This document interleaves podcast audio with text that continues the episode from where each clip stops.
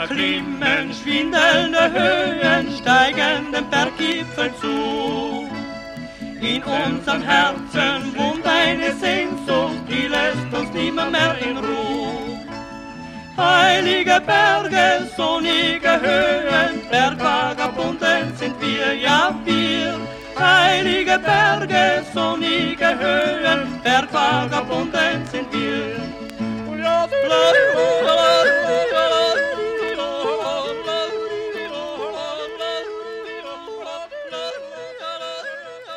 Hallo und herzlich willkommen zu Freiklettern. Ihr hört Ausgabe 21 des Podcasts für Kletterkultur und Geschichte. Mein Name ist Martin Schmidt und heute hatte ich es überhaupt nicht weit. Ich musste einmal übers Tempelhofer Feld radeln zur Brightside und sitze hier im Biergarten mit Fabian Ludwig. Hallo Fabian, guten Morgen. Hi Martin. Ich äh, weiß normalerweise relativ viel über meine Gesprächspartner. Ich mache mich dann vorher schlau, lese vielleicht ein Buch, das sie geschrieben haben oder so. Bei dir ist es diesmal anders. Ähm, vielleicht können wir damit starten. Was machst du gerade? Ich weiß, dass du die äh, Brightside mitbetreust, ähm, betreibst, aber dann hört es auch fast schon wieder auf. Ja, äh, im Gegensatz zu deinen anderen äh, Interviewpartnern, äh, die dann wirklich schon mal in dem Sport was erreicht haben, bin ich vielleicht einfach mal jemand aus der Masse, der das total gerne macht, nie besonders was errungen hat, was auch überhaupt nicht schlimm ist, weil es trotzdem Spaß machen kann, auch wenn man nichts irgendwie mal äh, an, an, an Pioniergeist, obwohl, na, ja. Äh, Das müssen wir nochmal prüfen, ob das wirklich stimmt, ohne den, den fehlenden Pioniergeist, da bin ich ja skeptisch. anders halt. Anders halt. Ja. Und so Äh, ganz praktisch, äh, die Brightside ist eine Boulderhalle in Berlin. Genau, die Brightside ist eine Boulderhalle in Berlin, ähm, speziell daran, äh, weil sie halt einen großen Außenbereich hat. Ähm, sowas fürs ganze Jahr. In Berlin gibt's ja auch nicht so viele Außenanlagen, beziehungsweise die Außenanlagen, die da sind, die sind dann halt, die stehen dann da einmal und dann geht man da zweimal hin und dann kennt man das und dann die Boulderhallen, die sind ja dann schon eher darauf fokussiert, irgendwie konsumierfreudige, unterschiedliche Aufgaben, äh, sprich Routen zu stellen äh, und somit durch diesen, durch diesen Biergarten, wie du das nennst, ähm, wir Heißt haben da ganz so? viele, ja, ja, ja, doch, nur die Bedienung fehlt. Ach so. ähm, aber da haben wir halt große Boulderwände stehen und äh, trotzdem noch so ein bisschen Atmosphäre hier mit Bäumen, ähm, so dass man sich schon ein bisschen wie draußen fühlt. Das ist so ein bisschen der Garten und Felsersatz für viele Berliner. Ja. Ähm, ich meine, dich früher beim Kegel gesehen zu haben. Ist das, ist eine korrekte korrekt. Erinnerung? Vollkommen korrekt. Was hast du da gemacht? Also der Ich- Kegel ist äh, vielleicht einer der ältesten Kletterspots, was jetzt vielleicht Kultig ist einfach so Ja. die Kultanlage in Berlin, würde ich sagen, weil die mit, mit viel Liebe und ähm, ja, so Sinn für Details damals entstanden, gewachsen ist, jedes Jahr irgendwie größer geworden ist, sich auch immer ein bisschen angepasst hat, ähm, so wie sich das mit den künstlichen Anlagen ähm, auch verändert hat und hat es irgendwie immer geschafft, nochmal so ein, so ein eigenes Flair in den Sport da mit reinzubringen. Ja, über den Kegel bin ich vor fünf Jahren nach Berlin gekommen. Ähm, das heißt, gebürtig bin ich aus NRW, Ja. hab da auch mit dem Klettern angefangen und bin dann ähm, unter anderem für den Kegel mit nach Berlin gekommen Okay. und hab da ja Routen geschraubt ähm, und wurde auch dafür nach Berlin geholt.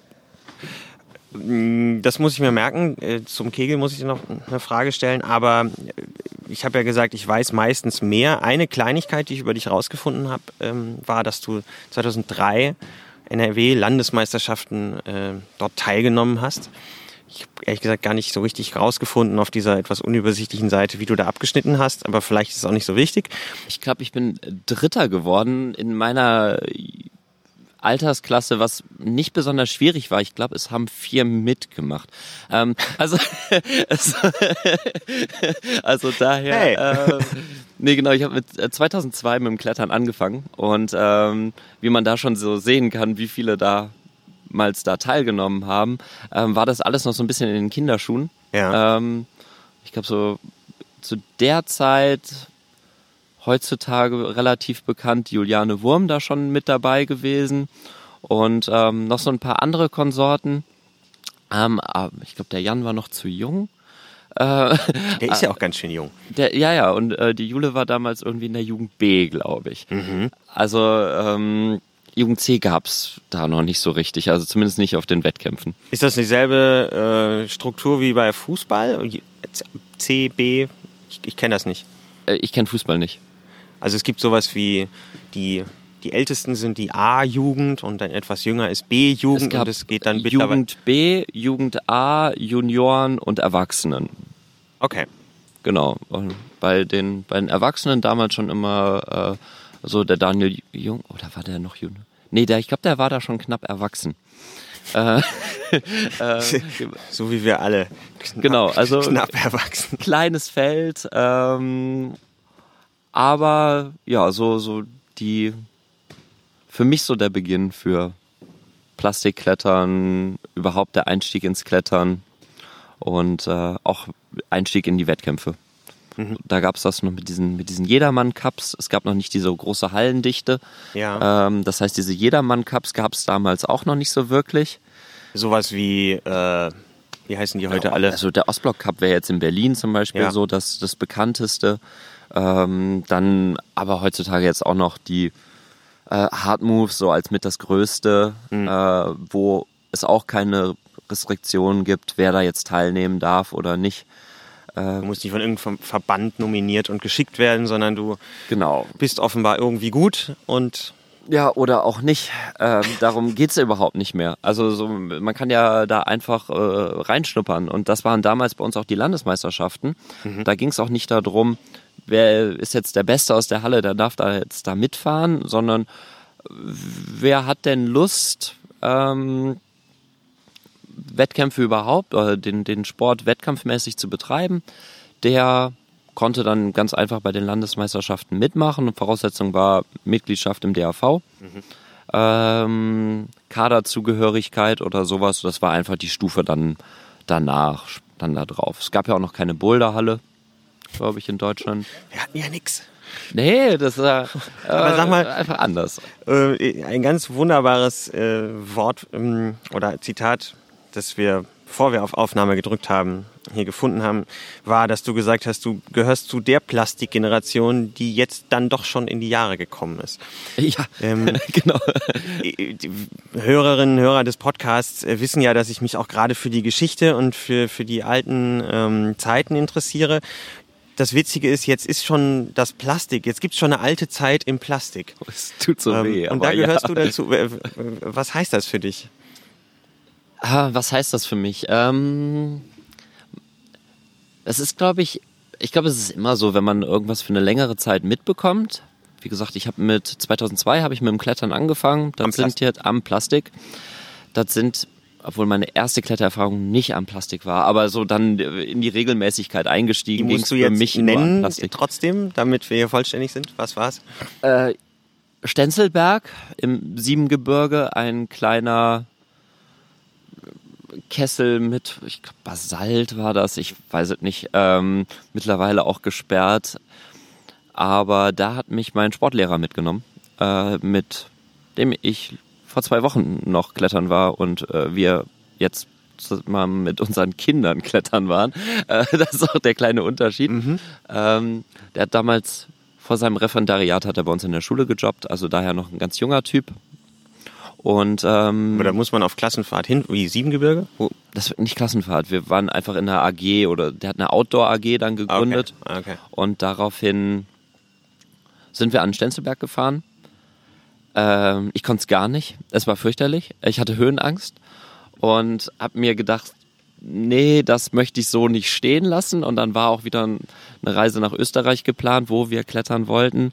Und da habe ich mir gedacht, nee, das äh, lasse ich jetzt nicht auf mir sitzen. Und da möchte ich doch ein bisschen besser aussehen als im Stenzelberg. Das ist ja und interessant. Üblicherweise sind das doch gegangen. immer so äh, Erfolgserlebnisse zu Beginn, was Leute dann erzählen, so ja, Alle.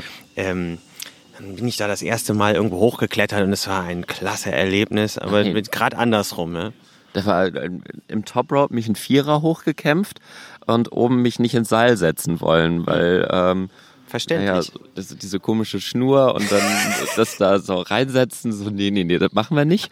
Und da haben wir dann gewartet, äh, bis die Arme nicht mehr konnten. Und dann durfte man mich ablassen. Ähm, und dann sind die ganzen jüngeren Kids, ich glaube, ich war damals 16, ähm, die sind dann alle um mich drum herum da hochgeklettert und auch die schweren Touren geklettert. Und dann dachte ich mir, oi, das möchtest du auch? und äh, genau, also das nächste Mal ein bisschen besser vorbereiten. Seitdem war ich dann irgendwie zwei bis sieben Mal die Woche in der Kletterhalle. In in Ort? Köln, das war in Wesseling, in der Bronxrock. Die ist da. Ähm, Gibt's ja, noch? Gibt's noch. Ähm, einer der ältesten Kletterhallen, die sind einmal umgezogen, die waren vorher mal in Hürth, jetzt in Wesseling. Und einer der ersten Hallen in Köln. Und genau, da. Vermutlich hauptsächlich Lead und Top Rope oder gab es auch schon Boulder? In erster Bereich? Linie Top Rope und dann ganz revolutionär schon mit so einer Seilbremse oben drin. Auch ein bisschen verschrien unter dann Kletterern, die das dann schon häufiger machen, äh, weil man brauchte kein Sicherungsgerät mehr. Man kann einfach nur das Seil unten festhalten und dann wird da fleißig getoproped, weil sozusagen das ATC oben unter der Decke installiert ist. Ich glaube, das habe ich noch nie gesehen. Was ist das? Das ist doch eine Eigenkonstruktion. Die haben das patentiert und äh, deswegen findest du das eigentlich auch so gut wie nirgendwo anders. Äh, eine Art, also ein Halbautomat oder was? Das ist kein das Halbautomat, das ist im Endeffekt ähm, drei Seilrollen, die so viel Reibung aufbauen. Kannst einfach mit bloßer Hand kannst unten du mit sichern. bloßer Hand kannst du sichern. Ach. Auch Kinder können ihre Eltern damit sichern, wenn sie dann äh, noch ein Sicherungsgerät unten mit reinnehmen. Aber die Last, die unten ankommt, ist, lass mal ein Zehntel sein. Ach, wie heißt das? Top-Stop, Seilbremse. Abgefahren. Ich dachte, ja. ich habe schon viel gesehen, aber noch nie gehört. Ja, nee, das gibt es und ähm, das äh, gab es da äh, ziemlich viel. Somit war es relativ einfach für jeden da einzusteigen. Das, deswegen haben die das wahrscheinlich auch entwickelt. Ne? Äh, und, äh, also so blöd ist es nicht, wenn du siehst, wie Leute in Hallen so sichern. Äh, ja. Fände ich das manchmal gar nicht so verkehrt. Nee, ich, also, das ist ja immer, es gibt ja immer verschiedene Ansichtsweisen über verschiedene Dinge. Und äh, zum einen hat es eine große Problematik, dass Leute nicht richtig sichern lernen und ähm, dann gehen sie auch, haben es da gelernt, gehen woanders hin ähm, und auf einmal wundern sie sich. Mhm. Das ist so wie wir Plastikkletterer an den Fels rausfahren und dann wundern wir uns, dass da oben die Seile gar nicht drin hängen. äh, soll es gegeben haben, habe ich gehört. Ähm, und äh, ja, das ist so ein bisschen klar der negative Aspekt, dass Leute vielleicht nicht wissen, wie sie dann eigentlich damit umzugehen haben, mhm. wie es ist dann, wenn das Seil nicht von oben durch diese Bremse läuft. Andererseits ist es sehr einfach, da einzusteigen. Mhm. Deswegen hat ja auch, kommen wir wahrscheinlich gleich noch zu, deswegen glaube ich, hat dieser Boulder-Boom mhm. ähm, diesen ganzen Kletterboom überholt. Ja. Und in Berlin zum Beispiel gibt es ja viel mehr Boulderhallen als Kletterhallen. Das ist natürlich bedingt durch die Räumlichkeiten, aber andererseits auch, weil Bouldern einen viel einfachere, einen viel einfacheren Einstieg ja. in diesen Klettersport halt ebnet. Zieh dir Schuhe an und. Zieh dir Schuhe an, geht los. Genau. Ich glaube, wäre es ein Kletterboom, würden auch genug hohe Hallen gefunden. Also. Nein. Nein? Nein. Du hast es versucht? Ja, natürlich. Okay, sprechen wir auch noch drüber. Aber äh, du, dann warst du infiziert und wolltest äh, das schreckliche Erlebnis an der Vier zu verhungern nicht auf dir sitzen lassen. Mhm. Und bist äh, geklettert. Hast du da schon trainiert, wie du das heute nennen würdest? Oder war es halt einfach begeistertes Drauflos? Ja, auch totaler Quatsch, ne? Man hat, man hat ja auch keine Ahnung, wenn man mit sowas anfängt. Und ich glaube, Peak Performance oder sowas gab es schon, habe ich aber noch nie von gehört gehabt. Ein Buch, ich kann es verlinken. Genau. Ja. Sorry. Nee, das kennt vielleicht einfach nicht jeder. ja, Gimme Kraft gab es auch noch nicht. Nee. Ähm, daher, man hat erstmal so gemacht, wie man das so für richtig hält. Und ähm, im Endeffekt sah es dann so aus, dass man einfach viel geklettert ist. Für die Boulderwand war man noch nicht stark genug. Mhm. Ähm, so, da war ganz lustig, das kann man sich heute nicht mehr vorstellen, aber die Boulderwand, die war einfach nur überhängend und dann hatte die die ausrangierten Griffe aus den Touren, weil die Farbe oder sowas nicht mehr gepasst hat und dann hat man sich komplett alles nur selbst definiert. Es gab keine vorgegebenen Routen. Die Kletterhalle hatte das schon. Die Boulderwand war einfach nur steil, hatte das alles überhaupt nicht. Das heißt, man konnte sich auch, wenn man das nicht gewohnt ist, sehr schwierig Überhaupt da auch überhaupt hochkämpfen. Mhm. Und ich glaube, wenn man nicht im achten UIAA-Grad unterwegs war, äh, konnte man aber auch da gar keine Züge machen. Also so ein bisschen wie man heute so Systemwände kennt. Einfach voller Griffe Ja. und dann Ja, noch nicht mal seine Tape, ja, genau. Ähm, so fing das dann alles an. Was haben wir noch gemacht? Dann, genau, und dann irgendwann gab, konnte man da mal was machen und dann gab es die ersten Sessions, da hat man das Seil überhaupt nicht mehr benutzt, sondern man hing nur noch an der Boulderwand. Das war dann, ich sag mal so 2004 war dann bei mir soweit. Ähm, und dann gab es immer die Problematik, dass man zwischen dem ganzen Klettern eigentlich auch klettern wollte und als Schüler hat man da auch noch genug Zeit für. Und dann konnte man aber nicht, weil schon alles irgendwie runter war. Das heißt, man war dann auch mittlerweile eine Gruppe von vier, fünf Leuten, die alle genauso angefixt waren und auch nichts anderes mehr gemacht haben als Klettern. Das heißt, wir haben uns in der Freizeit dann getroffen, haben Videos, die mühsam auf VHS oder äh, also äh, mit 2004, da müsste es doch äh, Udo Neumanns Webseite schon gegeben haben. Udini, der hat doch ganz früh Klettervideos im Netz gehabt. Kanntest du die? Ich kenne, ja, ja, ich- der Udo ist ja auch Kölner, das heißt, Ja. äh, man kennt sich ja auch und ähm, erste Bildring, WM und so weiter war ich ja auch dann mit, aber das, ähm, Okay. Genau. Ein, Es es, ist- es geht gut weiter. ähm, nee, das hat sich, äh, nee, es war immer ein bisschen schwieriger. Wir haben uns auch aus den Netzsachen was geladen, aber es gab dann auch viele Freunde, die dann schon mal irgendwie auf VHS mal was äh, aufgenommen hatten. Ich weiß nicht, aber wir kamen auch auf dieses Blow Experience und so weiter. Ähm, ich glaube, das gab es 2001 oder sowas, ist das rausgekommen. Auf jeden Fall haben wir alles irgendwie gesammelt, was es irgendwie gab. Boon Speed, Obi Carrion, alles so ein paar Gestalten. Jason Kiel, die damals so die, die bisschen die Helden für uns waren, die heutzutage auch ganz wenig Leute kennen. Ich bin gerade auch erstaunt, dass mir das nichts sagt, aber gut. Ja, das ist einfach so ein Aber das ist eine Frage, vielleicht kann ich da Boulderer, Ne? einhaken. Ähm, obwohl, ist, was ist mit, mit John Gill oder so? Die kannte man da vielleicht weniger. Wenn gab halt einfach erste wenig Boulderer. Tapes, ne? Also John Gill, da mal irgendwie Footage zu bekommen, wo der was klettert, ist, glaube ich, relativ schwierig. Klar. Ja. Ähm, Aber um das als Frage zu formulieren, du hast jetzt ein paar Namen genannt. Ähm, musst du jemanden vom Hochdruckreiniger benutzen abhalten? ich weiß es nicht. Vielleicht. Miguel?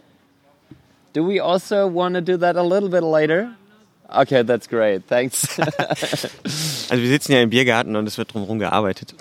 äh, also um das als Frage zu formulieren, ähm, wer waren irgendwie Inspirationen und wichtige Personen, ob du sie getroffen hast oder eher aus Filmen oder Ähnlichem kanntest und warum? Also, du hast ja schon paar Namen genannt. Also genau, also man so ein bisschen so die amerikanische äh, Boulder-Szene, die dann wirklich so die Boulder-Szene, wie wir sie heute kennen, so ein bisschen mitbegründet haben. Wie ich denke, da sind dann halt ja jetzt kein Fan davon, aber äh, ähm, Ivan Green hat äh, relativ viel gemacht, ähm, was dann publiziert wurde. Also es gab diese ersten ein bisschen mehr selbstdarstellerischen äh, Leute und mit denen sind wir als erstes so in Kontakt gekommen. Auch Obi Carrion, jetzt äh, Trainer von Ashima.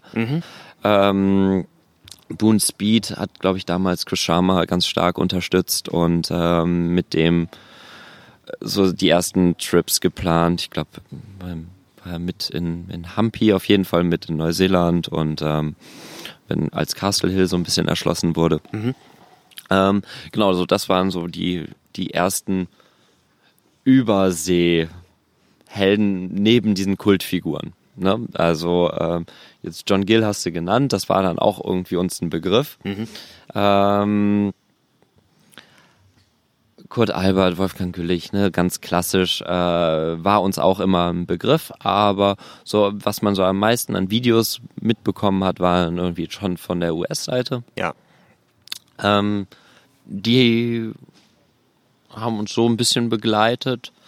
Dann ähm, für, für mich ganz stark äh, Tobi Reichert, Mhm. ähm, der dir vielleicht was sagen wird. Sagt mir was, aber auch nicht so richtig viel. Ähm, so ein bisschen ähm, eine NRW-Ikone. Ähm, mittlerweile dürfte er auch schon ein bisschen bekannter sein, weil er auch relativ viel in Deutschland äh, mittlerweile gemacht hat.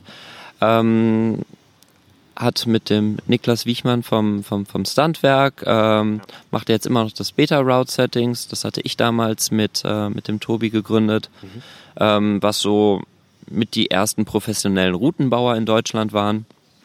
Ähm, dann über das Hard Moves sehr viele Hallen eingeschraubt wurden und somit halt auch ähm, national irgendwie bekannter geworden ist. Aber der Tobi hatte auch schon seine ersten Weltcup-Einsätze.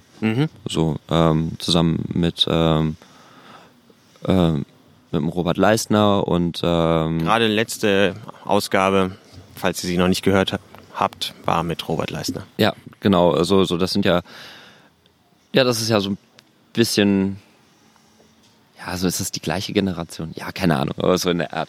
Äh, Kommt aber schon der. Tobi, der war dann schon irgendwie äh, Wegbereiter für schwere Boulder in NRW, äh, hat da sehr viel gemacht, hat auch ganz früh und viel ähm, viele Talente äh, trainiert in, in, in NRW, die jetzt aber auch so überregional auch groß geworden sind. Und das war für mich persönlich auch ein, eine Person, die, die mich doch da sehr, sehr weiterentwickelt hat, weil wir dann später halt auch sehr viel zusammen gemacht haben. Ja. Und er mich so ein bisschen in das etwas schwerere Klettern mitgenommen hat.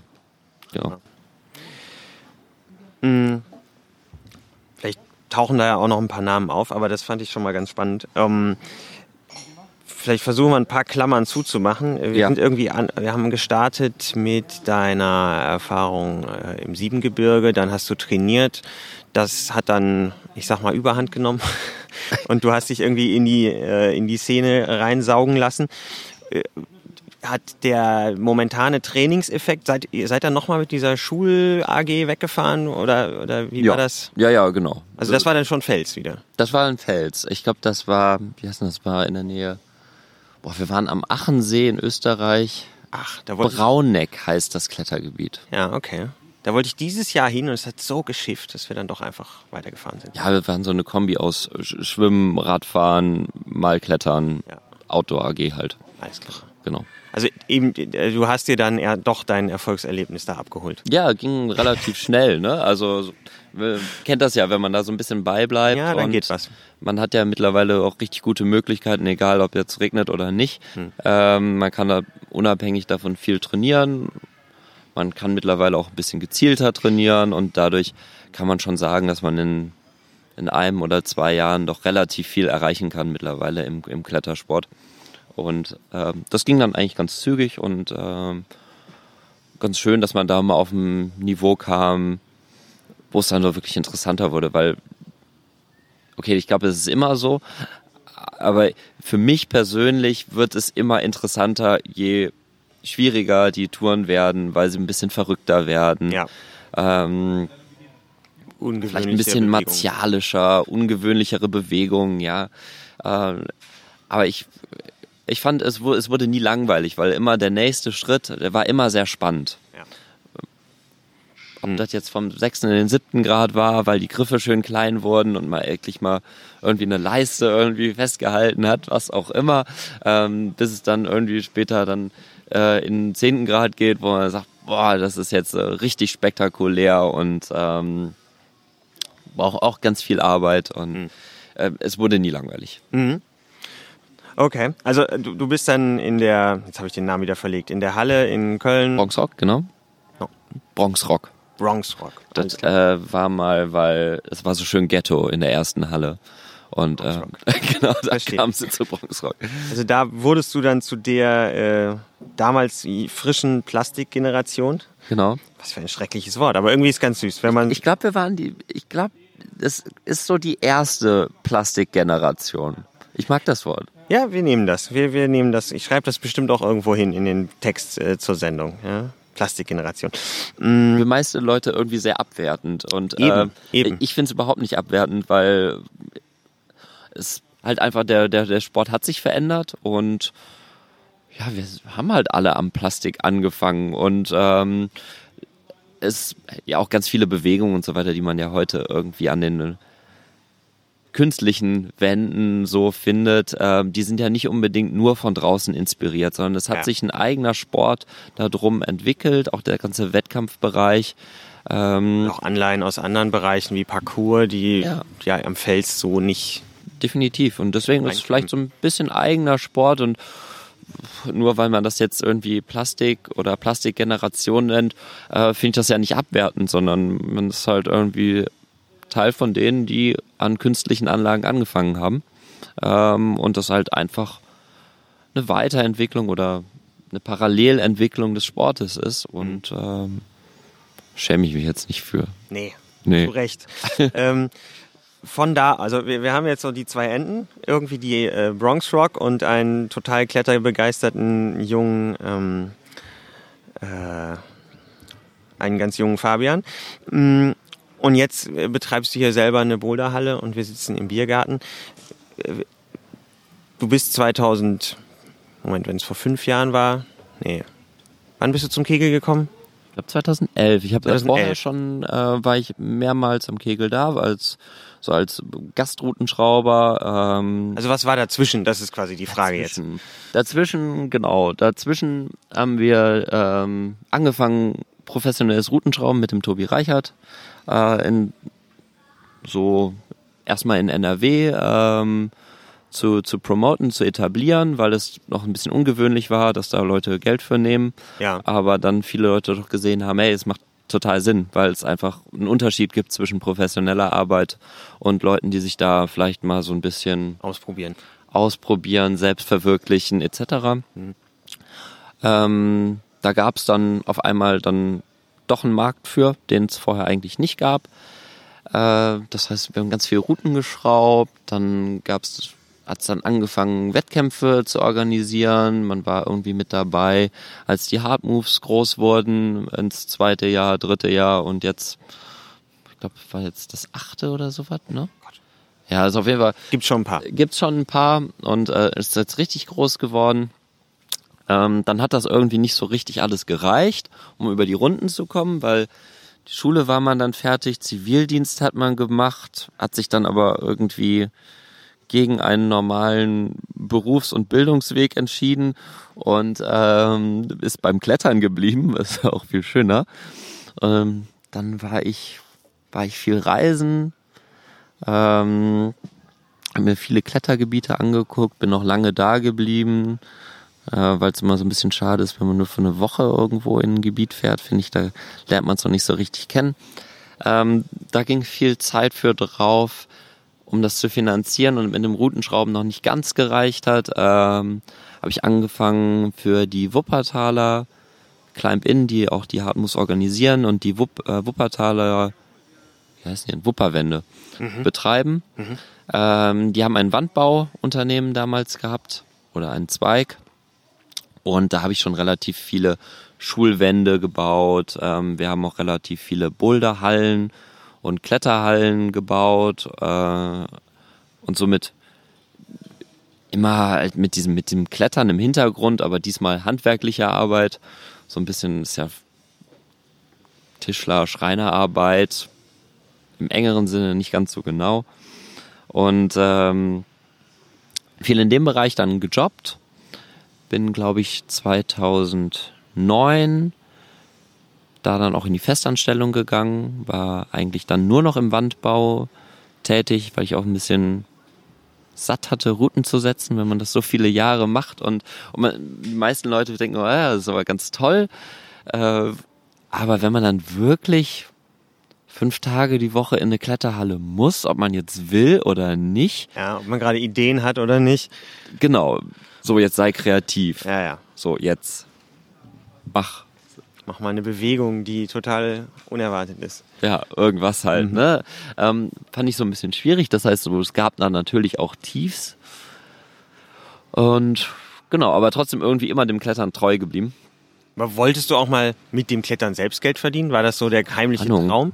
Keine Ahnung. Also es war, ich glaube, es war irgendwann mal klar. Ich habe irgendwann mal beim Aufräumen ich glaube von 2005 habe ich zum Geburtstag von einer Freundin eine Zeichnung bekommen. Das wusste ich gar nicht mehr. Äh, die wollte Architektur studieren und hat mir zu meinem Geburtstag eine Zeichnung von einem Grundriss über eine Boulderhalle gemacht. Ähm, weil es da schon irgendwie klar war, der Fabian wird ja irgendwann mal eine Boulderhalle machen. Da gab es aber Boulder noch nicht so richtig und ähm, also schon irgendwie, aber ich glaube, da hat die erste oder zweite ähm, Boulderhalle, reine Boulderhalle in Deutschland aufgemacht. Das heißt eigentlich noch so ein bisschen absurd, dass sowas wirklich funktioniert. Ähm, konnten wir noch nicht absehen. Und da ist mir so ein bisschen aufgefallen, ja, vielleicht gab es damals schon die Idee, das mal zu machen. Aber im Endeffekt habe ich mich eher so ein bisschen treiben lassen. Ich, mhm. Es war nie so der, der, der große Gedanke, so ich will das auf jeden Fall, aber es gab immer die Möglichkeit für den nächsten Monat wieder irgendwie den Lebensunterhalt in dem Bereich mhm. zu verdienen. Also hat man es gemacht. Jetzt gar nicht so darüber nachgedacht, hey, in fünf Jahren will ich eine, eine Boulderhalle machen und ich will mein Geld mit einer Boulderhalle verdienen, sondern es war halt immer, Klettern hat Spaß gemacht. Ich habe Jobs in dem Bereich bekommen und ähm, es war okay. Ich hatte Aber genug als Kletterprofi, das war ja einfach zu untalentiert, ne? Also zu alt, zu das untalentiert. musst du vielen Leuten erklären, wenn du A vom, vom 10. Grad sprichst und dann untalentiert. Ich bin immer fleißig. Ah, okay. Also fleißig bin ich, ja. weil es mir ja so viel Spaß macht. Dann ist es auch leicht, fleißig zu sein. Ja. Aber ich glaube, wenn man das so in den richtig professionellen Bereich hätte wollen würden, boah, ich glaube, da hätte was gefehlt. Ja, ja, ich finde es nur interessant. Also es gibt ja die unterschiedlichsten äh, Ansätze. Ich habe vor zwei, warte, vorletzte, müsste die 19. Ausgabe gewesen sein, mit Milan Sykora ähm, gesprochen. Das war total klasse. Und der hat mir dann erzählt, dass er jetzt dann auf Dauer auch irgendwie arbeitet im Kletterladen oder im Outdoor-Laden und hat auch mal äh, so Boulderkeller, so Trainingskeller gebaut, freiberuflich und so.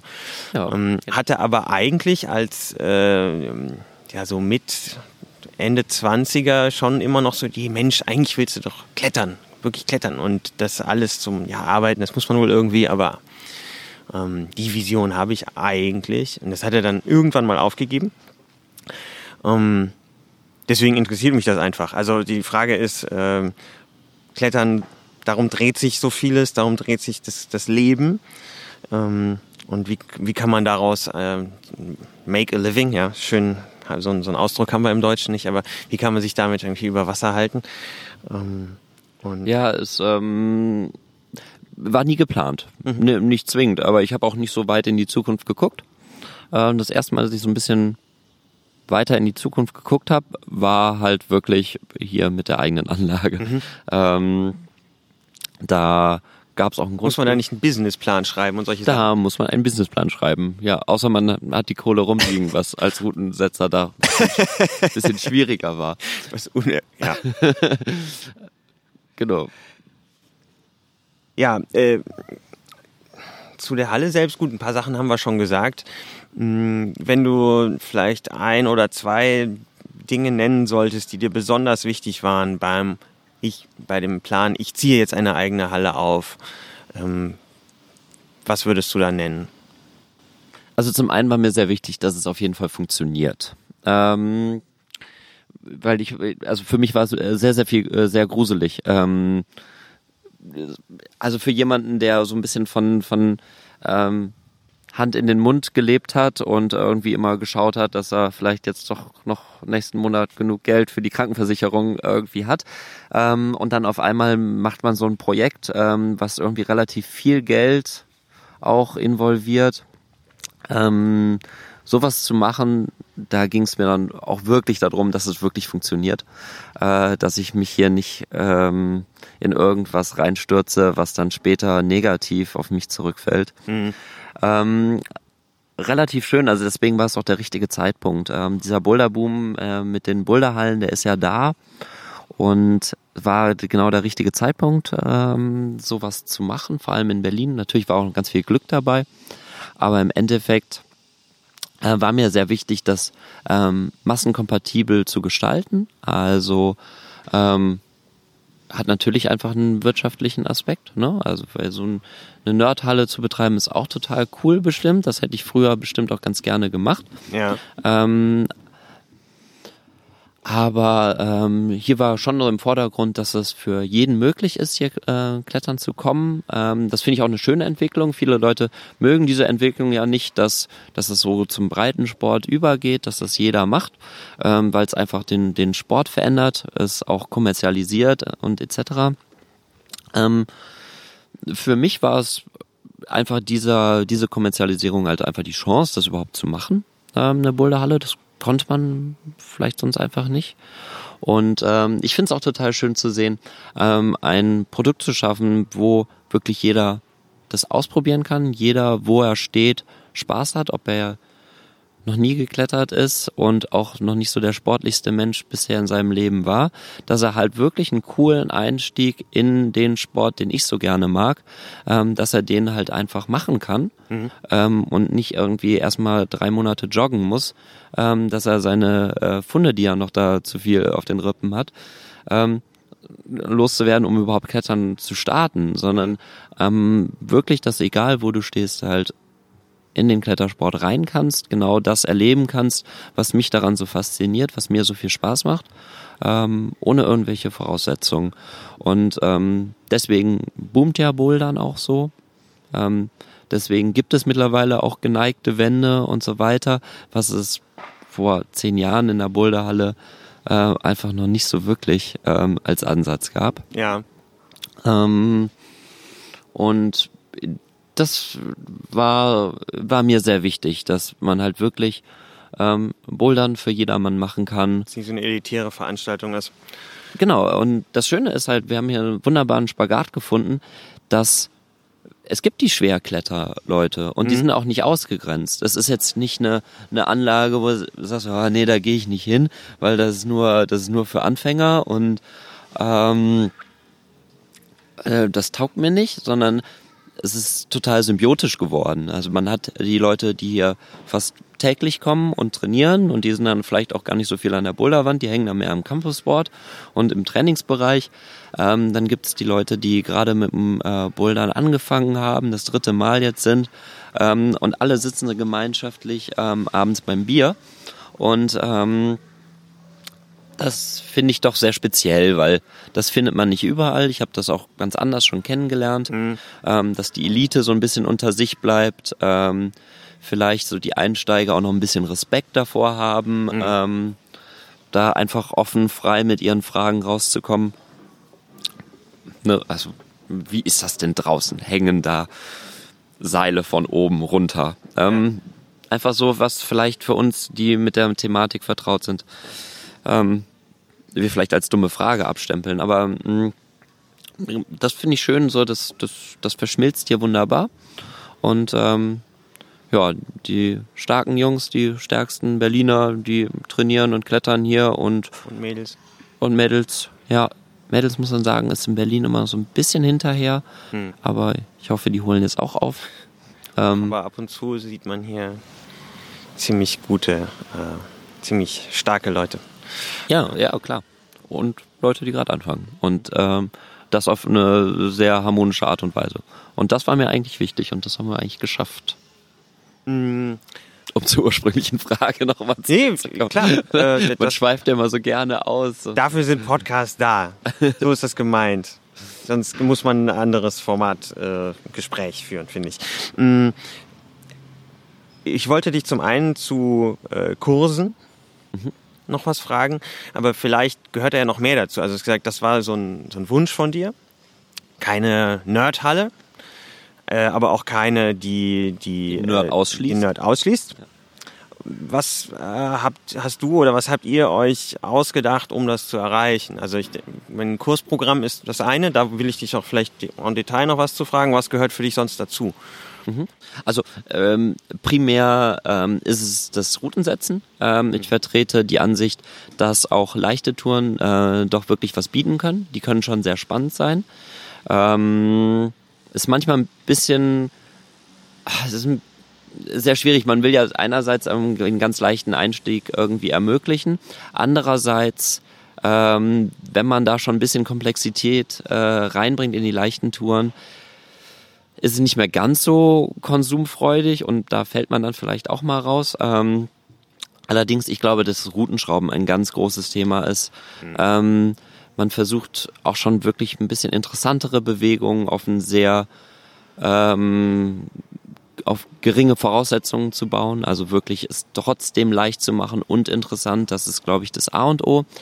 Ähm, Kurse ist ganz toll, weil man Kurse, man tritt sofort in Kontakt und man kann sich erklären. Das ist ja auch, warum ich hier äh, jetzt gerne sitze, um einfach mal so ein bisschen äh, eine Sichtweise ähm, oder meine Sichtweise preisgeben zu können. Und so ist es bei den Kursen auch. Ich kann ähm, direkt mit den Leuten darüber sprechen, was gebaut wurde, warum es so gebaut wurde, ähm, warum ich als erfahrener Kletterer denke, dass das jetzt hier trotzdem leicht ist. Ähm, so, man, man kann da direkt auch in, in, in die Kommunikation treten, man kriegt auch sofort Feedback. Ähm, deswegen, ich gebe auch selber immer noch Kurse, weil ähm, also ich habe ganz tolle Trainer, aber ich höre mir auch total gerne an, äh, was, ja, wie die Leute es empfinden. Weil man hat ja immer so eine, eine Sichtweise von einer Sache und ich höre ganz gerne auch mal die andere Seite. Ähm, manchmal vertrete ich auch weiterhin meine Ansicht und versuche dem Gegenüber seine, seine Meinung zu verändern. Das ist auch ganz, ganz klar, aber ähm, es ist auch gut, mal sich andere Sachen anzuhören. Mhm. Ähm, könntest du sagen, was du selbst vom Kurse geben gelernt hast? Also äh, zum einen ist es ähm, ein Verständnis, was Leute als schwierig, leicht etc. empfinden. Ähm, das, weil man da im direkten Kontakt ist, dann so ich, also meine Kurse sind immer so ein bisschen anders aufgebaut. Die sind jetzt wirklich nicht nur, dass ich dann wirklich auf die Klettertechnik, auch wenn der Kurs dann sich so nennt, ähm, eingebe, sondern ich kann ganz viel, ganz viel gesammeltes Wissen über die letzten Jahre einfach weitergeben. Ich kann den Leuten erklären, warum es den Ausdruck Beta für irgendwie eine Sequenz gibt, ja, ja. woher das kommt. Das ist das alte Betamax-Format von den Videokassetten damals war, weil da sich die Pros die Sequenzen abgeguckt haben etc. Ähm, einfach nur so, so, so Gimmicks, die man so über die letzten 15 mhm. Jahre sich so angeeignet hat, äh, das Wissen darüber. Irgendwie zum, zum Kosmos Klettern und Bouldern dazugehören. Genau, und das ist nämlich genau der Punkt. Ähm, Klettern ist halt viel mehr als nur das, was wir hier tun, sondern es ist der Spirit, es ist ähm, ein, ein, ein, eine Zusammengehörigkeit von Leuten, die, die das Gleiche mögen, ähm, den gleichen Sport mögen. Klettern ist ja auch Reisen gleichzeitig, weil das Klettern ja doch irgendwie am Fels äh, so seine Wurzeln hat. Und das Klettern am Fels hat, ist ja ganz toll. Es hat unveränderliche Sachen. Die waren vor 20 Jahren so, die werden auch noch in 10 Jahren so sein, vielleicht ein bisschen speckiger. Aber ähm, ja. im, im Endeffekt gibt es halt so ein paar Konstante. Ja. Ähm, und ähm, daher ist halt ist, ist dieses Reisen ähm, da, glaube ich, ein sehr wichtiges Dingen. Durch das Reisen kommt wieder Kultur rein, egal wenn Leute jetzt schon mal klettern waren und vielleicht im Ausland mal Kletter waren, in ein Klettergebiet fahren, die Leute, die sie da treffen, sind immer super. Ne? Also es gibt natürlich Idioten gibt's überall, keine Frage.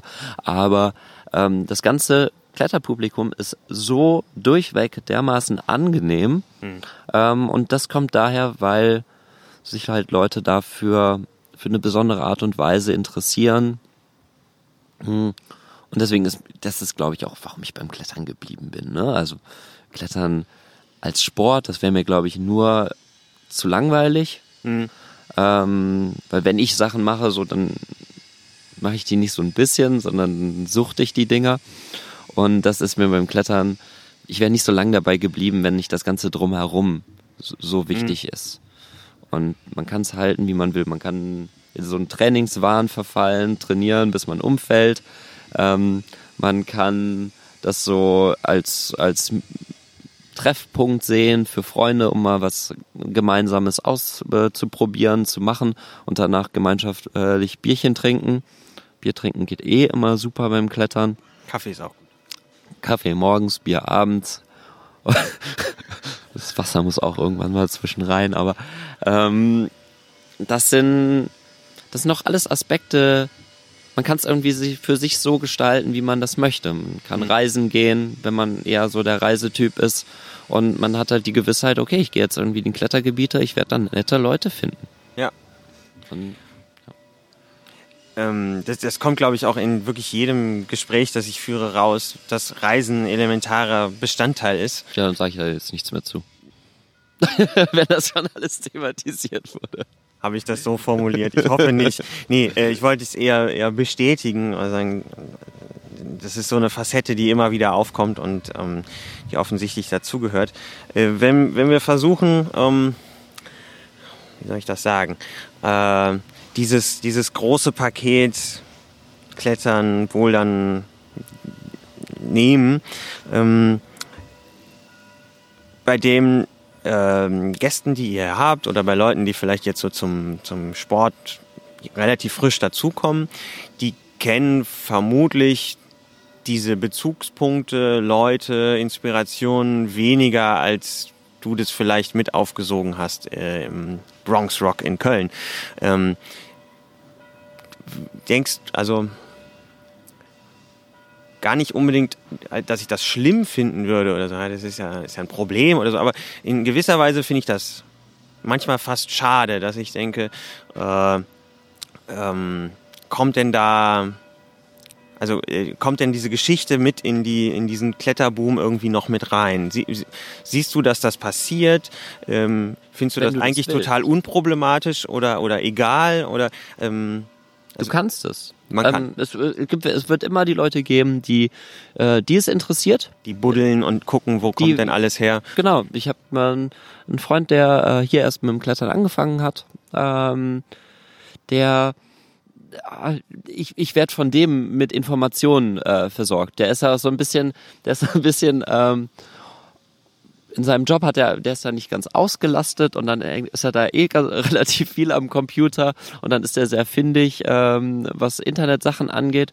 Und ähm, das ist so mein Newsticker. Ähm, ich brauche da nichts anderes. Ich habe ähm, ein paar Leute, die haben da richtig Bock drauf, die wollen geschichtliche Sachen wissen, die wollen aber auch wissen, wie jetzt das Overall-Ranking in der Boulder-Weltmeisterschaft oder bei den Boulder-Weltcups gerade steht, die wissen sowas.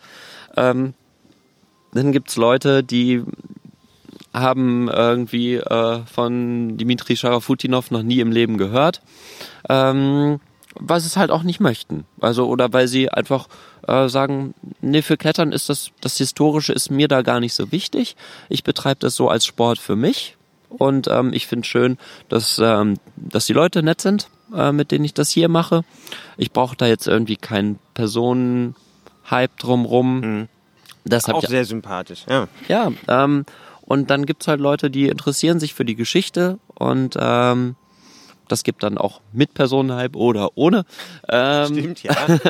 ähm, und die denen sind ja die, die, die Wege da nicht verbaut. Mhm. Ähm, da kann man mit mir drüber sprechen. Ich habe auch ein paar Leute, mit denen setze ich dann zusammen und dann weiß ich auch schon, worauf die Gesprächsthemen gehen werden. Und das sind dann irgendwelche geschichtlichen Touren aus Bloh. Ähm, klettert auch noch nicht so lange, war einer meiner ersten Kletterschüler ähm, am Kegel, ähm, als ich gerade nach Berlin kam. Und ähm, hat es einfach total aufgesogen, fährt jetzt jede freien Ferien irgendwie nach Blo und ich äh, unterhalte mich mit dem über irgendwelche Geschichten von äh, französischen Bouldern äh, aus den 30ern. Ähm, also vielleicht löst du das am allerangenehmsten darin auf. Ich habe jetzt die Frage so gestellt, als wäre das so eine ähm, Generationengeschichte, aber du sagst, nee, das ist eigentlich überhaupt keine Generationengeschichte. Personengeschichte. Ähm, das hängt irgendwie an deinem jeweiligen Interesse, wie weit du da eintauchen willst. Ähm, Ja, weil alle Möglichkeiten sind ja offen heutzutage. Ne? Du, ähm, es gibt da jetzt nicht, ähm, du hast im Vorgespräch äh, hast du die die die DDR, die Grenze, man, dass man äh, sich dann doch eher ähm, im Osten getroffen hat, weil äh, weil die Jungs aus dem aus dem Verband äh, nicht in den Westen reisen durften. Ähm, Podcast 7 oder sowas sagt. Nein, weil ich wilder Guess. Ähm, aber das gibt's halt jetzt ja. gerade nicht. Ne? Ja. EU ist zusammengewachsen, das heißt, du hast auf jeden Fall ganz einfache Möglichkeiten, ähm, viele historische, klassische Gebiete zu bereisen, ja. ähm, wenn du das möchtest. Ähm, neben den ganz wilden, verrückten Touren sind mittlerweile auch Sporttouren eingebaut. Nicht überall, in jedem Gebiet.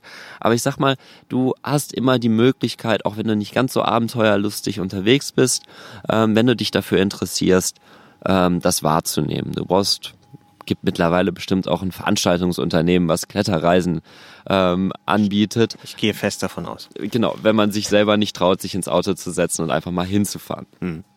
Ähm, das heißt, die Möglichkeiten gibt es und ähm, deswegen glaube ich einfach, ähm, dass das jedem Menschen selbst überlassen ist, das wahrzunehmen oder nicht. Ja. Äh, früher anders. Früher anders, stimmt. Da waren auch einfach Informationen schwerer zu kriegen. Ich habe jetzt schon vorhin bin ich kurz darauf eingegangen, aber Milan Sykorat dann erzählt, wie äh, schwierig es war, äh, Zeitschriften zu kriegen. Äh, wie, wie kriegt man denn die amerikanischen Kletterzeitschriften? Ja, dann irgendwie muss man das abonnieren und so. Und ja, oder richtige Schuhe mit dem richtigen ja, Gummi so, und so andere Welt heute. Und äh, eigentlich ja doch sehr erfreulich, dass es nicht so schwierig ist, anständige Kletterschuhe Hatte auch seinen Charme. Irgendwie schon. Ja. Also wenn ich jetzt so äh, überlege, ich habe in Australien habe ich äh, einen Leonard Coyne getroffen, der hat relativ viele ähm, Erstbegehungen im, im Yosemite, im, über den Half Dome und so weiter gemacht. Ähm, das heißt absoluter Pionier. Mittlerweile sitzt er nur noch in Australien am Strand und er wird immer dicker hm. und äh, freut sich seines Lebens und ist gar nicht mehr so viel am Klettern aber damals, er hat mir davon erzählt, wie er, ähm, da haben sie sich so diese, diese Chucks von Converse irgendwie genommen, sind äh, zur Rennstrecke gefahren, haben äh, gewartet, bis da irgendwie so ein NASCAR oder was auch immer da in den Staaten, ähm, haben so irgendwelche Rennreifen ausrangierte äh, gesammelt und äh, haben sich die Dinger unter die Schuhe geklebt, äh, um halt Sticky Rubber zu haben. Da gab es noch keine EBs. Mhm. Ähm, das kam dann immer erst. Ähm, ja. Und sogar mit EBs wissen die meisten Leute heutzutage nichts mehr anzufangen. Nee. Ähm, daher. das war ja tatsächlich mal der, äh, so wie Tempotaschentücher, ja, das waren die Kletterschuhe im Grunde. Kletterpatschen, ja. mein Vater sagt das eigentlich immer noch. EBs. Wo sind meine EBs? Das sind halt Kletterschuhe. Genau, ganz Die Marke, richtig. gibt's sie noch? Gibt es. Gibt's ja. noch. Ähm, bisschen nischig. Ähm, die machen halt nicht so diese, diese High-End modernen Schuhe und wenn sie die jetzt machen würden, wird es auch erstmal keiner äh, kaufen, weil ähm, kennt man ja nicht. Ja, ja. Ne? Gibt ja äh, genug andere. Hm. Ja, so. Äh, aber EBs gibt's auf jeden Fall noch und ähm, hat auch, haben auch immer wieder ihren Stand. Äh, ich bin ja jedes Jahr auf der Outdoor und ähm, guck mal, was da so die Welt so treibt und EB hat da immer noch seinen Stand. Das ist ja cool. Wusste ich auch nicht. Ähm, äh, zwei Sachen will ich dich gerne noch fragen. So, das eine ist ein bisschen, wo geht's hin? Ähm, vielleicht mit der Brightside, aber auch was du so vorhast. Und das andere ähm, sind so einige Sachen mal aufgekommen, deine Reisen. Gibt's was, wo du sagst, ähm, also man taucht ja oft mehrfach so richtig tief ein. Also man hat vielleicht irgendwie so ein Erlebnis, das Klettern wirklich toll ist, man trainiert, man man wird so absorbiert von, von vielleicht einer Szene oder von dieser Begeisterung. Und dann gibt's ja, das heißt ja nicht, dass man in, in Zukunft nicht immer wieder Erlebnisse haben kann, wo man sagen kann, boah, ähm, das war nochmal ganz wichtig, so für meine, für meine Entwicklung, äh, für mein Klettern, für meinen Spaß an der Sache. Ähm, ich glaube, die negativen äh, Sachen, die sind total wichtig und die sind wichtig. für meinen Spaß. Ja. Okay. Ich meine, wenn ja immer alles nur rosig wäre und alles schön, ah. ähm, ich weiß nicht, ob man es dann so richtig schätzen kann. Also ich, ich habe auch fürchterliche Dinge mit, mit, mit, mit Klettern und Kletterreisen erlebt, ähm, die aber zum einen ganz lustig sind, dann später beim Erzählen. Mhm. Ähm, zum anderen, dafür haben wir nicht genug Zeit. äh, und äh, zum anderen ähm, hebt es halt diese positiven äh, Aspekte doch nochmal ganz stark hervor und allein durch diesen Kontrast, dass es positive und schlechte äh, Seiten gibt, mh, gewinnen beide Seiten so ein bisschen an Wert. Es immer muss aber trotzdem mal ein Beispiel äh, raus.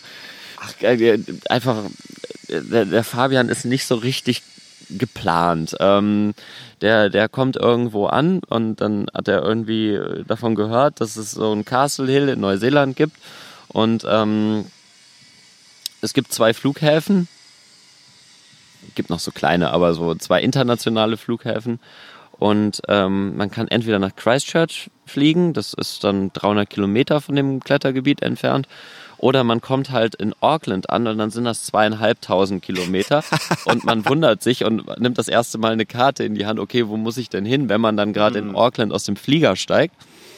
Ähm, zudem hat man dann auch kein Geld mehr und ähm, ich habe äh, diverse Nächte in irgendwelchen, an irgendwelchen Landstraßen geschlafen, weil auch ja, es nicht anders möglich war. Dann dieses ganz krass Einrationieren. Man hätte arbeiten können, man wollte aber nicht, äh, weil man wollte ja lieber klettern. Und ähm, dann hat man, ich glaube, das war damals, habe ich mich dann auf drei australische Dollar am Tag runterrationiert. Was kriegt man dafür? Ein Stück Brot? Das ist 1,50 Euro. Ähm, also richtigen Kaffee nicht, nur dieses Instant-Kaffee und auch richtige Milch auch nicht. Also Pulver? Pulver ist eh besser bei 40 Grad. Und ähm, Nudeln und vielleicht dann was drauf, wenn Leute ähm, abgereist sind und das nicht mit nach Hause nehmen wollten. Ähm, drei Monate Genau, Übernachtung ist da auch drin. Das heißt, man hat äh, morgens um fünf sein Zelt abgebaut, weil der Ranger eigentlich so um sechs seine Tour gemacht hat und geguckt hat, ob da alle Zettel, äh, alle Zelte bezahlt haben. Das war ein bisschen störend, wenn man vor allem irgendwie bis drei Uhr abends rumsaß. Ähm, hat man sich nochmal hingelegt. Ich, ist immer so schwer, das jetzt so äh, irgendwie rüberzubringen, aber es ist immer schon viel passiert, auch ganz viele lustige Sachen, die man auch wirklich nicht mehr erleben möchte, mit Adler an der Wand hinter einem gewesen und man konnte nicht weg und ähm, sehr beängstigende Situation.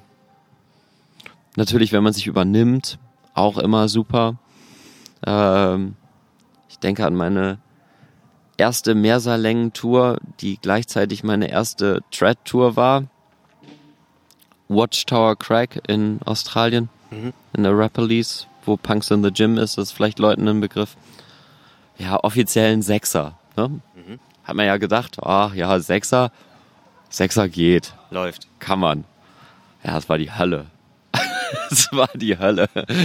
Wollte ich auch mit dem Klettern aufhören. Ich glaube, ich habe für eine Woche habe ich aufgehört mit dem Klettern.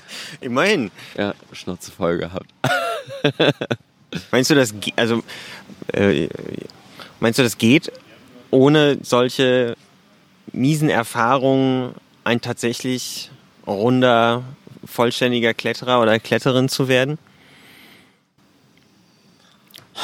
Schwierig. Also ich glaube, dass das heutzutage wirklich viele Leute schon haben. Ne? Also wenn, wenn man sich das mal anguckt, dass ähm, Leute, die halt viel in der Halle, also auch wo deren Leute, wo, wo Klettern ihr Leben ist. Also ich nehme jetzt mal so einen, so einen klassischen Wettkampfkletterer. Mhm. Ähm, keine Frage, der lebt für seinen Sport. Ähm, der ist aber in so, in, so, in so einem relativ sicheren Konstrukt drumherum. Der hat einen Trainingsplan und dann hat der ähm, seine Kletterhalle, wo er trainiert und dann fährt er in ein Klettergebiet, ähm, was ordentlich abgesichert ist oder auf jeden Fall keinen alpinen Charakter hat. Und ähm, für den das Schlimmste, was irgendwie passieren kann, ist irgendwie, dass er sich dann sein Ringband zieht. Oder ähm, Meniskus-OP. Ähm, beides total doof. Beides total doof. Und ähm, für ihn ganz besonders schlimm, ähm, weil er ja da irgendwie auf das Trainingsding fokussiert ist. Nimmst du dann irgendwie diesen Reisekletterer, dem passiert dann schon eher mal irgendwelche obs obskuren Geschichten. Ähm, ich glaube, für den einen gehört es dazu, für den anderen nicht. Auch da wieder sehr, sehr diplomatisch. Sehr diplomatisch. Scheiße, ne? Das bin ich eigentlich gar nicht. Wie? Bist du eigentlich viel radikaler? Jetzt verkaufst du dich so diplomatisch. Ich habe keine Ahnung. Nee, ich, es wundert mich, ne? Aber man ja Mikrofon älter. macht dich diplomatisch. Ach, nein, nein, nein. äh, Das, äh, Das ist es nicht. das Alter einfach. Ja, hey. Wir können ja auch, vielleicht reden wir in 20 Jahren nochmal und dann äh, bist du wieder total äh, straight und sagst, hey, Radikal vielleicht sogar. ja, Leute, äh, zeltet ähm, unerlaubt und Nee, vielleicht, vielleicht, ist das, äh, vielleicht ist das mein Job, auch hier äh, in der Halle, ähm, was das halt mit mir gemacht hat, dass man Mhm. ähm, einfach viele verschiedene Ansichten halt. Nö, man muss das nicht mögen, aber es gibt halt immer einen Grund, auch das zu tolerieren. Mhm. Ähm, und du zum Beispiel mit deinen, äh, du hast ja auch so ein bisschen deine Wurzeln hier im, im, mit dem sächsischen Klettern, ähm, was doch sehr, sehr strikte Ethiken hat. Und ähm, da, ich, ich weiß das ja auch, hier in Berlin ist ja nicht so weit ähm, entfernt. Na gut, für Felsklettern ist es mit das Nächste, was du haben kannst. Felsklettern, ist mit das nächste, genau. Und ähm, daher bin ich doch öfters mal so in dieser Konversation, ob ich das, äh, ob ich das gut finde oder oder oder oder nicht, Mhm. oder dass sich Leute dann darüber beschweren, also von beiden Seiten, ne, dass dann irgendwelche Ethiken nicht eingehalten werden oder Ja. andere Leute beschweren sich, dass es diese Ethiken gibt. Ähm, und ich denke mir halt einfach, okay, ich kann mit diesen Knotenlegen äh, auch nicht so viel anfangen. Ähm, aber dann ist das in Ordnung, das ist halt mein- meine Entscheidung. Und dann äh, fahre ich halt irgendwie 150 Kilometer weiter. Da bin ich dann in einem Sportklettergebiet. Ähm, Finde ich ja manchmal ein bisschen schade, dass ich dann auch die schönen, schönen äh, Sandsteintürme da nicht hochkomme. Aber ich weiß halt einfach, dass es nicht meine Kletterei ist. Das ist, ähm, ja, ich mag dann auch vielleicht mal so einen alten Weg gehen. Das macht auch irgendwie Spaß. Aber ich weiß auch, dass für mich Klettern auch irgendwie mit einer Herausforderung an meine Physis und so weiter zu tun hat. Für mich. Und äh, ich da auch die Erfüllung drin kriege und suche. Ähm, daher ähm, habe ich für mich einfach, treffe ich die Entscheidung, ja, ist in Ordnung mit den Ethiken, aber ich habe ja die Möglichkeit, ob ich das annehmen möchte oder nicht. Und deswegen mm, gehe ich vielleicht irgendwie in ein anderes Gebiet. Ja. Und Man muss es ja nicht gegeneinander ausspielen. Ne? Nein, das, ist ja auch gut, dass es beides gibt. So, Tradition, warum denn nicht? Ähm, wenn's, wenn man nicht drauf pocht, dass das dann überall so sein sollte. Ähm, und irgendwie mit den ganz Hardlinern, da bin ich ja eh nicht ganz so, so happy immer mit. Aber ähm, weil die dann vielleicht auch ein bisschen zu wenig Raum für andere Gedankenweisen ähm, haben. Aber irgendwie, man wird doch dann sehr, sehr vermittelnd und man kann ja sagen, hey, ich, ich möchte das so für mich oder nicht. wenn Oder jetzt keiner sagt, dass du, du fährst morgen nach Franken, wie war das? ich fahre morgen Dass du da doch ja. bitte, bitte nur mit Knotenschlingen sicherst, ähm, da würdest du dich zu Recht beschweren. Äh, ja, Nein, Spaß. wir Also haben das schon mal mit Keilen gemacht, da ging er ganz fürchterlich daneben. äh, gibt's wenig, ne? Keil, mit Keilen abgesichert. Ja, wir haben einfach äh, Touren gemacht, die eigentlich Sporttouren waren, aber weil wir ein Set Keile mit hatten, wollten wir das dann clean machen. Ja, das gibt's doch so als, äh, wie heißt das noch? Greenpoint oder so. So eine merkwürdige, oder was heißt wie merkwürdig auch immer, aber so als ähm, neuester Dreh, dass du zwar Sportkletterrouten machst, aber sie komplett selbst sicherst und Habe ich auch irgendwie gehört von so ein paar Begehungen, so vom Heiko Quatsch, vom Magneten oder sowas. Das war, das hat man mal mitbekommen. warum nicht? Warum nicht? Nee, ist ja auch lustig. Ist ja auch wieder, das ist Neue ja das Schöne am. Klettern. Du kannst ja einfach machen, was du willst. Ne? Du kannst, ähm, kannst auch eine neue Bewertung einführen, wenn du die Route rückwärts kletterst. Ähm, wenn du das magst und du vielleicht dann noch zwei, drei Freunde hast, Mhm. die das auch cool finden, ja, dann kann man es halt machen. Das Hau ist ja das Schöne. Wir haben, äh, bevor wir auf Aufnahme gedrückt haben, kurz über Richard Gödicke gesprochen. Der hat in einem Kletterführer ähm, eine schon legendäre Unterdifferenzierung für Kletterstile. Also technisch, klar, mit Unterstützung.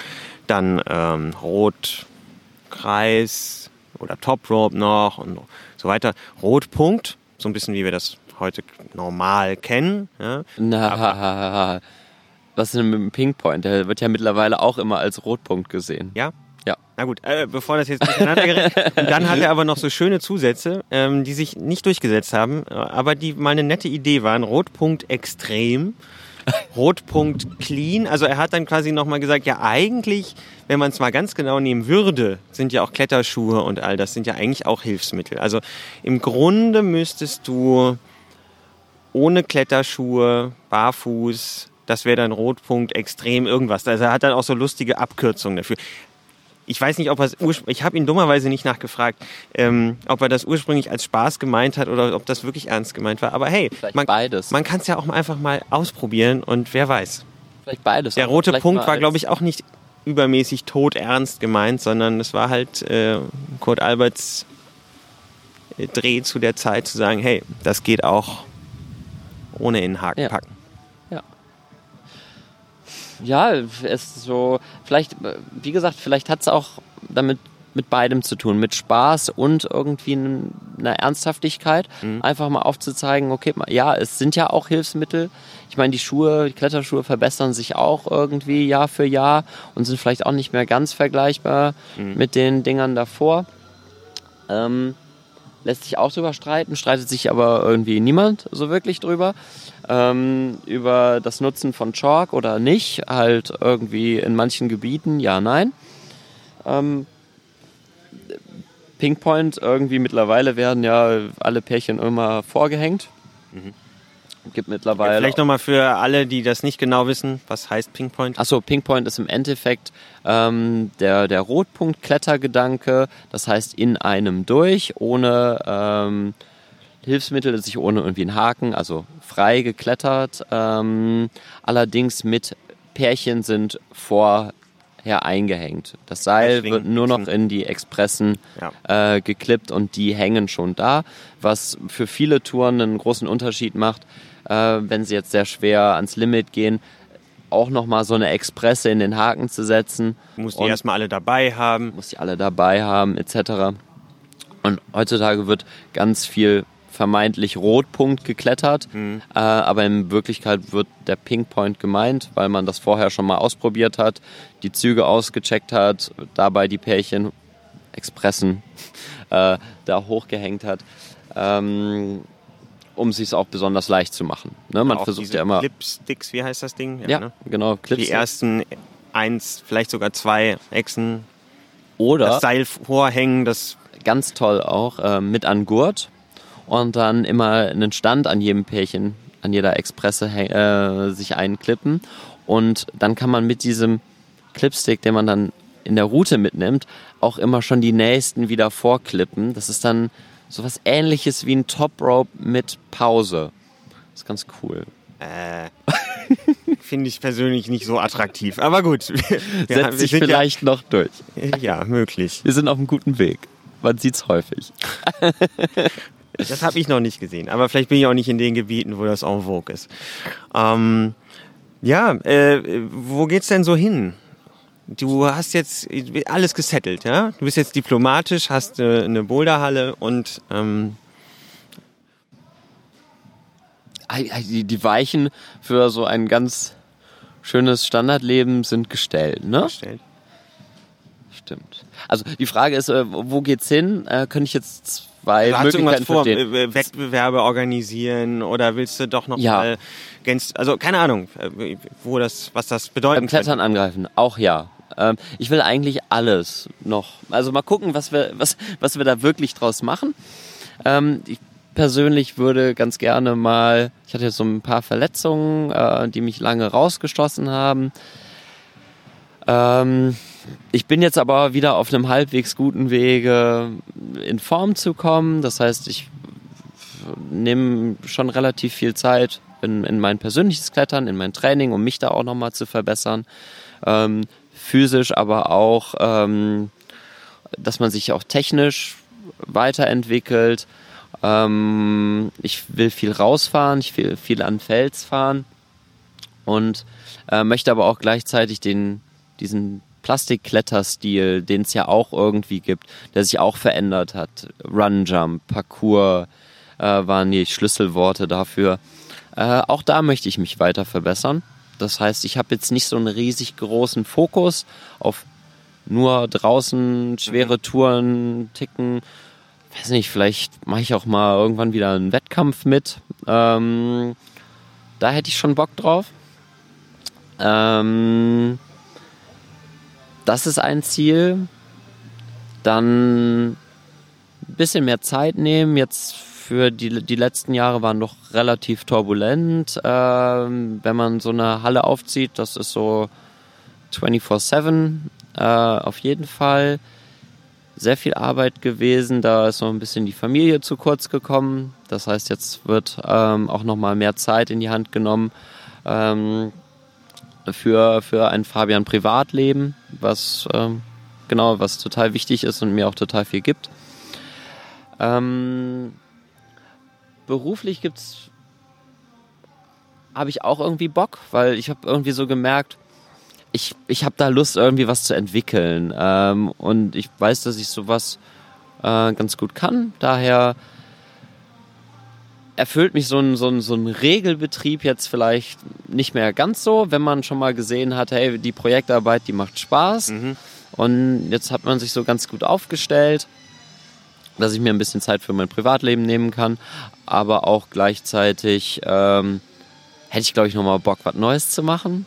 Ähm, bisschen auf der Immobiliensuche, äh, um vielleicht noch eine Halle hinzustellen, weil es lässt es einfach gerade zu. Der Boom ist ja noch da.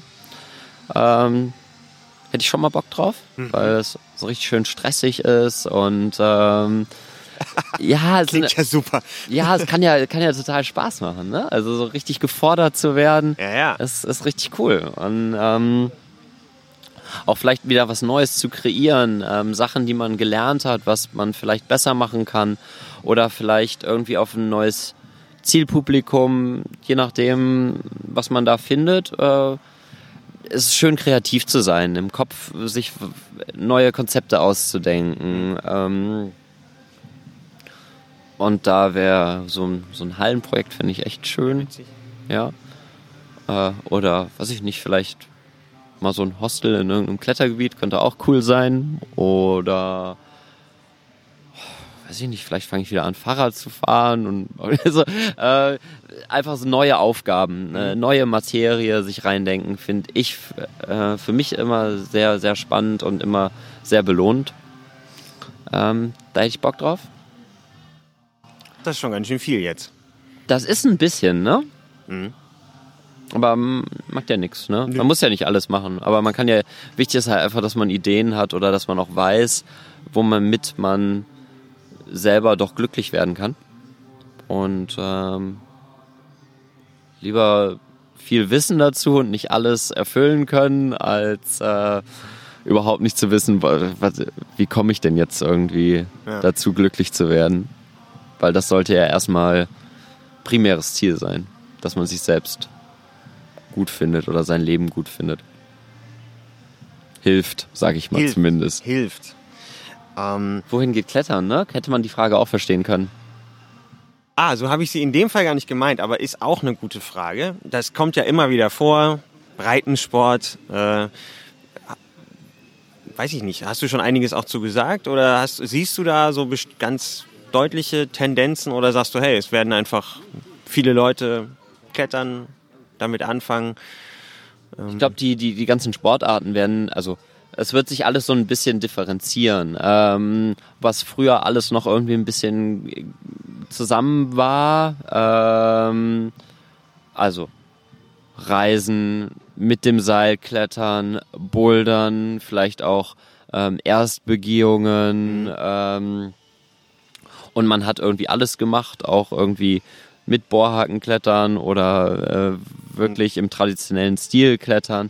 Ähm, das, das klafft ja schon weiter auseinander und ich glaube, es wird noch stärker auseinandergehen. Mhm. Ähm, wenn man sich jetzt die künstlichen Anlagen anschaut, ähm, ich gehe mal davon aus, dass irgendwie so 90 Prozent der Leute, die jetzt in diesen Anlagen klettern, ähm, auf jeden Fall noch nicht am Fels waren und auch noch nicht, nicht an Fels gehen werden. Mhm. ist einfach eine eigene Sportart, äh, die sich da gegründet hat.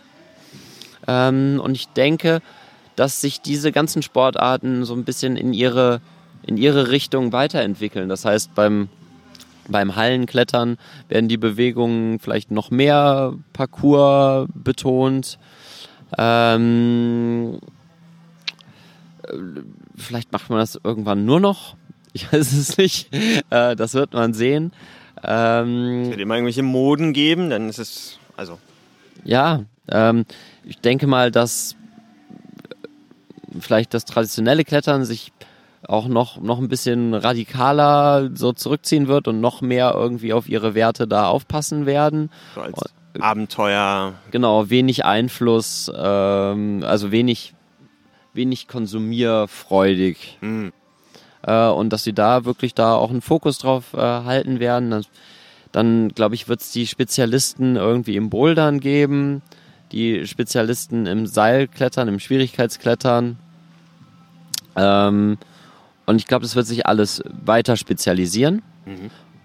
Obwohl ja jetzt ne, jetzt ist ja offiziell mit der Olympiateilnahme 2020 ja, äh, ein ganz komischer Modus äh, gewählt wurde.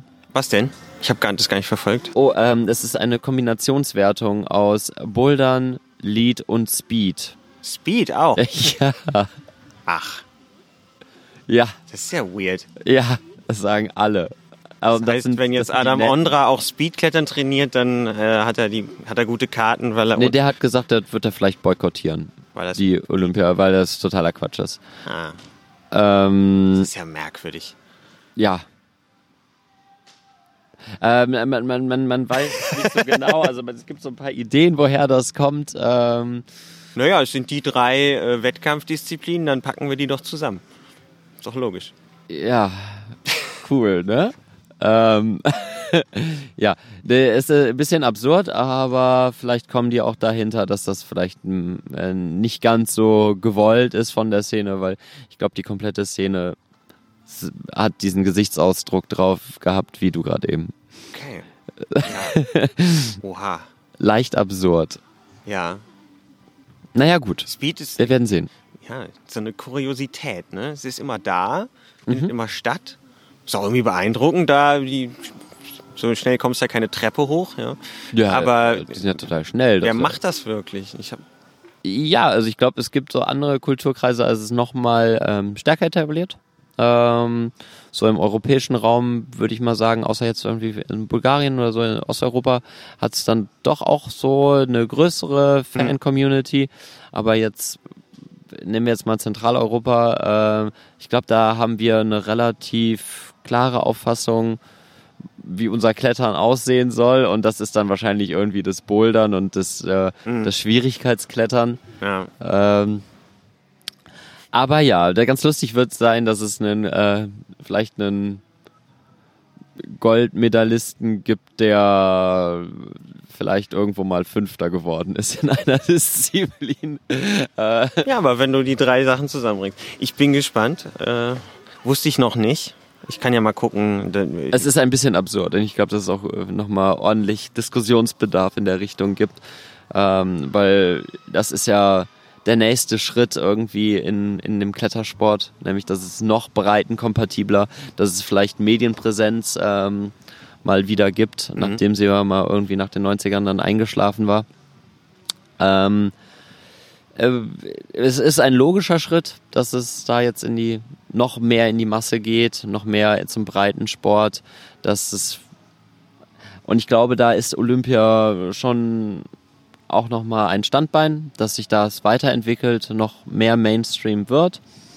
Ähm, die Frage ist halt, ob jetzt die, die, die. Der Modus genau der richtige ist. Genau. Ja, die ja. Kletterer sagen eigentlich eher äh, nicht so. Nee.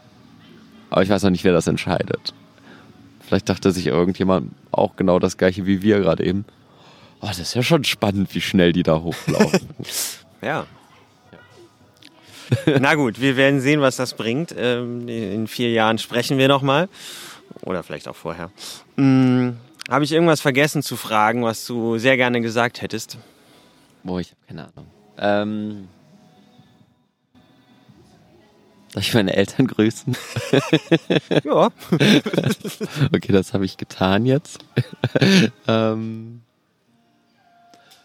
nö, äh, keine Ahnung. Wenn mir was einfällt, rufe ich dich an. Dann müssen wir einen Nachtrag machen. Dann machen wir das. Hervorragend. Super, Martin. Ähm, ich danke dir. Das Ich war mich. Ausgabe 21. Wir haben doch eine ganze Weile gesprochen. Wir haben im Hintergrund übrigens eine kleine Baustelle, ein bisschen arbeiten an der eigenen Brightside Boulderwand und seit vielleicht zehn Minuten Musik aus dem CrossFit Studio nebendran. Genau. Bin mal gespannt, wie das klingt, aber wir haben das trotzdem gut hinbekommen. Ich danke dir herzlich Aber für deine zumindest Zeit. ist das ja ein, ein, ein äh, genauso hier sieht ja mein Leben aus, ne? Zwischen Baustellen, Crossfit, äh, Klettern, überklettern, quatschen. Wir hatten sogar einen Kaffee dabei. Ähm, nee, eigentlich ist es ein guter Querschnitt auch von den Hintergrundgeräuschen. Dann nehmen wir das eben im positiven Sinne. Also nochmal ganz vielen Dank für deine Zeit. Sehr gerne. Äh, danke euch fürs Zuhören. Bis zum nächsten Mal. Ciao. Tschüss.